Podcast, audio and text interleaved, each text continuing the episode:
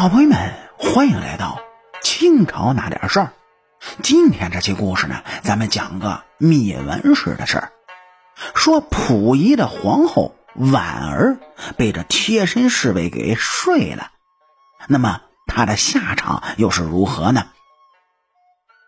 您各位要知道，满清王朝啊，属于咱们历史上最后一个封建王朝。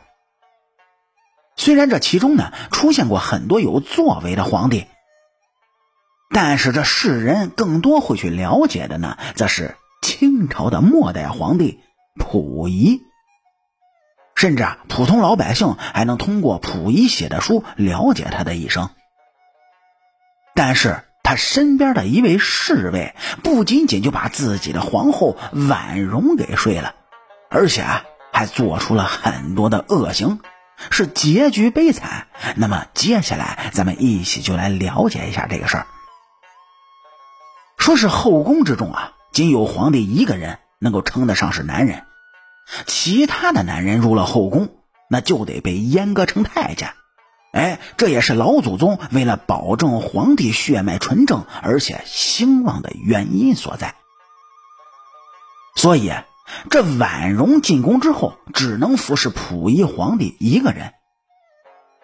但是这溥仪呢，却将这老祖宗延续下来的宦官制度给摒弃了，哎，招了贴身侍卫，无异于是引狼入室。而这齐继忠呢，就是这溥仪招来的贴身侍卫中的一员。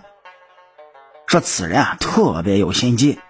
而且呢，也跟着溥仪吃苦头，让溥仪就看到他的忠诚。很快啊，便被溥仪提拔重用，甚至溥仪能给的都给他了。所以很快，他也成为了溥仪的心腹之人。